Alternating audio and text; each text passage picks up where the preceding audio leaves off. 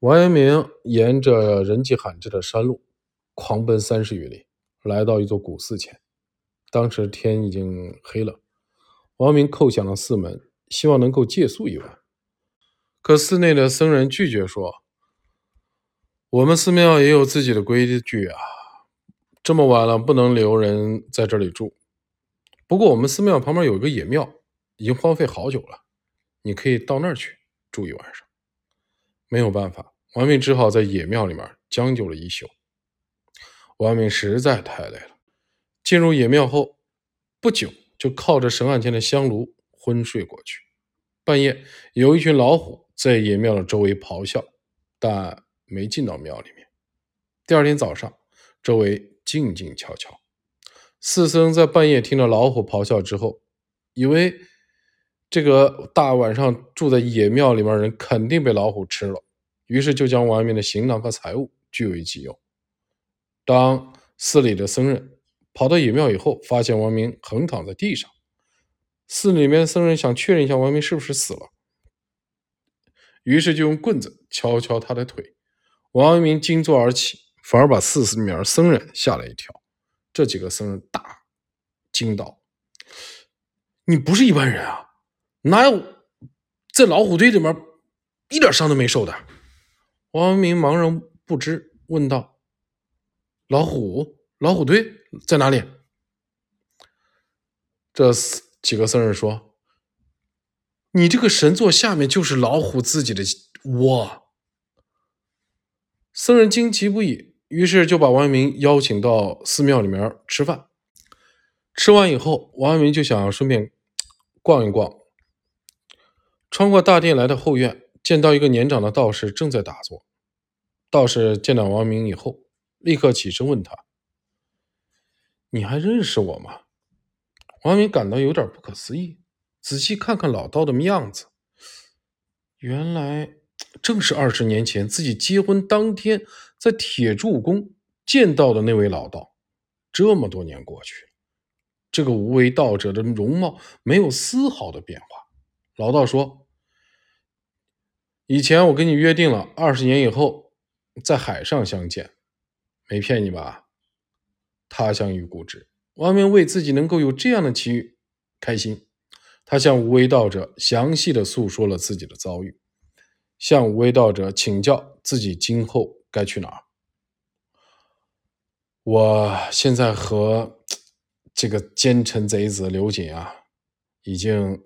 彻底的对立了，这次侥幸能够逃得一命，只能隐姓埋名了。以后还是要避世隐居啊。不过我不知道该去哪儿，你能不能给指教一下？道士听完对他说：“你不是有亲戚在吗？万一有人说你没死，这个贼子刘瑾把他们……”抓了，把你老爸抓了，并且诬陷他们，说你跑到了蒙古去了，或者跑到越南去了，怎么解释？你不是进退两难了吗？为道者还为王阳明写了一首诗，激励他奋起。二十年前已识君，今来消息我先闻。君将性命轻毫发，谁把纲常重一分？黄海已知夸令德，黄天终不丧斯文。英雄自古多磨折，好佛清贫见大勋。这大概的意思嘛，就是你不看重性命，把性命看得比头发还轻。你的这一壮举，天下无人不知，无人不晓。黄天并没有丧失天道，他把你派到人间，就是为了让你去维护这世间的正道。自古英雄多磨难，你还要用清平宝剑斩尽所有的磨难，建立彪炳天地的大功勋的。王阳明非常感激无为道者的指教，他不再迷茫，决意前往贵州龙场。王阳明向四僧求来一支笔，在大殿的墙壁上题诗一首，题曰《泛海》：险夷原不至胸中，何以浮云过太空？夜静海涛三万里，月明飞兮下天风。大意是我根本就不在乎顺境还是逆境，所有的一切都是天空中的浮云一样，风一来就被吹走了。月夜，我在静静的大海上泛舟三万里，那种痛快的感觉，和我驾着西杖乘着天风从高山之巅疾驰而下的感觉是一样的。这首诗表现了王阳明悟道而得的高深境界。泛海应该算是王阳明所有的诗歌里面最脍炙人口的一首。在咏咏诵这首诗的时候，心中的迷云会消失殆尽，痛快之感会充满心头。泛海和李白的“早发白帝城”的痛快有些相似，但两首诗痛快的内容并不相同。此外，泛海和朱熹《醉下祝融峰》也有些相似。我来万里驾长风。绝壑层云曲荡胸，浊酒三杯豪气发，朗吟飞下祝融峰。范海的最后一句和醉下祝融峰最后一句有异曲同工之妙。如果我们考虑到朱熹做这首诗的背景，就会发现朱熹其实是想借这首诗表达自己将学问的本质的疑云一扫而空时的心情，因此。醉下祝融峰和泛海都是体现顿悟境界的一种诗，但二者在内容上存在明显的差异。朱熹的醉下祝融峰描写的是自己登上祝融峰之后的真实的心境，而王阳明的泛海则是假借虚构的海上的旅途，来表达自己冲破生死的迷雾，决意奔赴龙场时的心境。王阳明在泛海中体现的悟境。和吴学祖元在《世录》这首节中所体现的悟境有相通之处。乾坤无地，捉孤奇，喜得人空，法亦空。珍重大圆三尺剑，电光影里斩春风。这大意是啊，天地之间还没有我立锥之地了吗？但令人欣喜的是，人是空的，法也是空的，万事皆空。一切都是不存在的。袁兵手里握着三尺长剑，看起来非常威武。他要砍我的头，你就让他砍好了。结果无非就是跟着火花的闪电斩春风一样。吴学祖元是宋代明州庆元府人，日本的弘安二年，也就是一二七九年的，受北条时宗的邀请，吴学祖元前往日本。定居在镰仓的建长寺。吴学祖元是一位著名的禅师，他后来创建了圆觉寺，并将临济宗在日本发扬光大。这首节原本是写在圆觉寺的山门前，令参拜人员一进山门便有所触动。关于这首节，还有一个小故事：元至元十三年（一二七六年），祖元禅师在温州一座寺庙内坐禅时。被援兵抓住，援兵打算砍下他的脑袋，于是他们就写下了上文中的那首节。他将这首节呈给援兵，援兵被他的气势所震撼，最终向他道歉而去。故事的真伪已经无从考证，但有可能是后人杜撰的。当时援兵如怒涛般侵入南宋，他们在南宋的土地上肆意的蹂躏，大批的民众被杀害。在这样的社会背景下，祖元禅师为了阐述自己的了悟啊，特意加上了上文中的那首偈。王阳明的泛海也是结合当时的社会的现状，表达自己内心心境的一首诗。在日本，有一位合格诗人，名为西行法师，他从没到过澳洲的白河关，但是写出来诗和歌，好像他就在那儿一样。二者有异曲同工之妙。王明告别五位道者之后，又沿着小道登上了武夷山。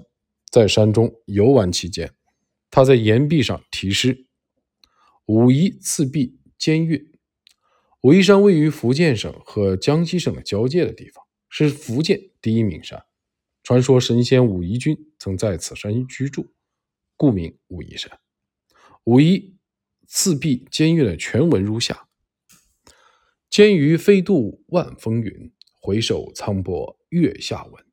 海上曾为沧水始，山中又遇武夷君。溪流九曲出暗路，惊舍千年始极门。归去高堂未垂白，细叹更腻在春分。湛甘泉认为，王阳明当时根本就没去过武夷山，他之所以写这首诗，就是为了迷惑你们，不让你们知道他的行踪。当时大家都以为他去了武夷山。湛甘泉在《阳明先生墓志铭》这里面曾经有这样的记载。人或告曰：“阳明公至浙，臣于江矣；至福建，是其矣。登古山之事曰：海上曾为沧水始，山中又遇武夷君，有征也。甘泉子闻之笑曰：‘此阳狂避世也，故为之作诗。’有云：‘阳狂欲浮海，说梦痴人前。’其后数年，会于楚。”乃土石。古时因纣王残暴无度，其子劝其停止暴虐之举，但没有被采纳。于是其子披头散发，假装发疯了，逃往北方之地。湛甘泉认为，王阳明写诗，假装自己逃到了海上，并且声称登上了武夷山，这一切无非是为了蒙骗世人罢了。前文已述，王阳明生来就聪慧过人。加上他精通兵法，用这种小小的把戏也不是完全没可能。湛甘泉是王阳明的至交好友，两个人后来见面，王阳明亲口告诉他自己根本没去过海上，也没有登过武夷山，这些事情都是自己瞎编的。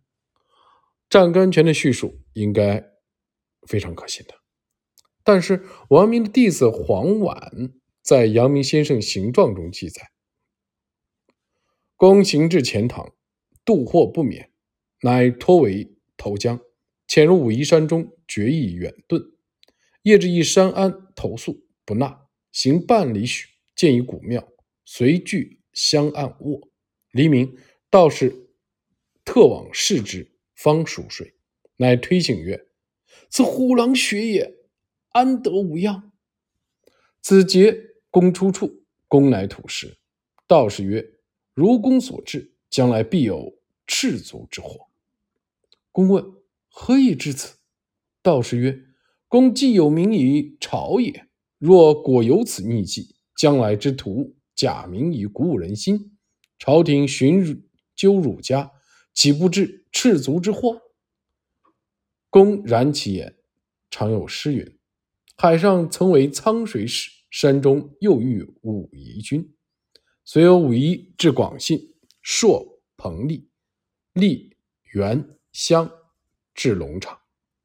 此外，阳明先生年谱的记载和黄明大儒王阳明先生出身靖乱录的记载基本相同，无非多了位道士，则为王阳明指出出路。阳明又为自己算了一卦，当时得出的卦象是明夷卦。明夷乃是卦名，本卦为易卦相叠。也就是坤上离下，上卦为坤，坤为地；下卦为离，离为日。从卦象上来说，明夷之卦的坤上离下，意指太阳沉到了地下，天地一片黑暗，寓意王阳明将会遭遇苦难。对于上面是皇帝，由于他昏庸愚昧，导致了小人得势，这样一来，处于下方的臣子就要遭受磨难，世间也会变得暗无天日。《周易》中有一句卜辞曰：“立坚贞”，暗示当遭遇名利时，要学会忍耐，同时还要隐藏自己的智慧，这样才能避免引祸伤身。如果不这样做的话，就会使自己身陷危险，而且也不能匡正人间的正道。据王阳明先生年谱记载，王阳明在给自己算完一卦之后，提笔在寺庙大殿的墙壁上写下了“泛海”。然后取小道从武夷山返回。王阳明的父亲龙山公是南京吏部尚书。王阳明从鄱阳出发去看父亲，父子二人得以相见。十二月，王阳明抵达钱塘，然后从钱塘前往龙场。由于刘刘瑾等人被称为八虎，所以王明的传记中经常会出现关于虎的故事。王阳明大儒先生。《出身靖乱录》里面的记载却是以王阳明和五位道者分别之后，他沿着小路游览了武夷山。从千山出来之后，来到了上饶，在那儿他再次拜会了娄亮。这里就出现了一个大问题了。按照黄明大儒王阳明先生出身靖乱录的记载，王阳明此次拜访娄亮是三十六岁，即正德二年（一五零七年），而娄亮在弘治四年（一四九一年）就已经去世了。所以说，王阳明不可能去拜会他。不过，我们姑且继续按照黄明大儒王阳明先生出身靖乱录的记载往下说吧。哎呀，读到这儿我就发现这故事好像也不知道哪个是真的了。先生准备跟这个老道告别告辞嘛？这个老道说：“我知道你这次出来手上没钱，一路跟叫花子似的。”所以他就从自己的包里面拿出了一一锭银子给他，拿到得到这笔资财啊，游览了武夷山，从千山出来，呃，经过上饶的时候，又跑去见了一下娄亮。娄亮一看，大惊失色，哎，我听说不是你淹死在江里面的吗？后来又说有什么神仙救你，这我在想到底哪个是真的呀？今天就和你见面了。真是好有好运气啊！王阳明说：“我有幸而不死，准备去龙场报道，但 非常遗憾，没有跟我老爸见见上一面。我担心他，担心猜测我遇到什么不好的事儿，万一不小心再因为这个事儿影响了他身体得什么病，那么我就太不孝了。”这个娄亮说：“嗯，这个乱臣贼子刘瑾迁怒你老爸，已经让他去到南京当官去了。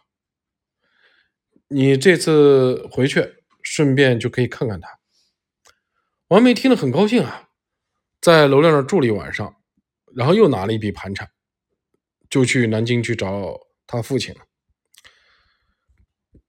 这好不容易父子相见，真是开心。这次。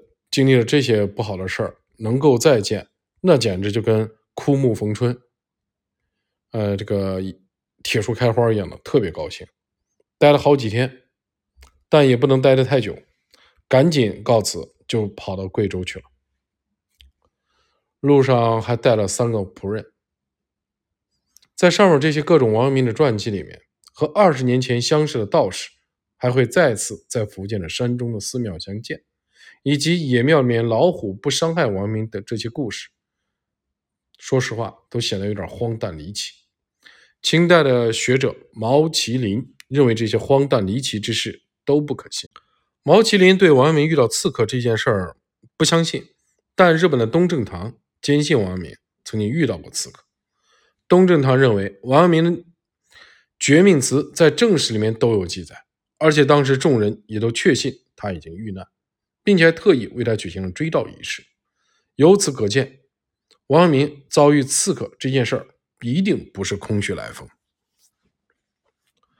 总而言之，王明为了从刺客的手里逃脱，曾假装跳钱塘江自杀，并藏在家乡旁边一座山里头。后来瞅准时机，经过广信府，前往龙场。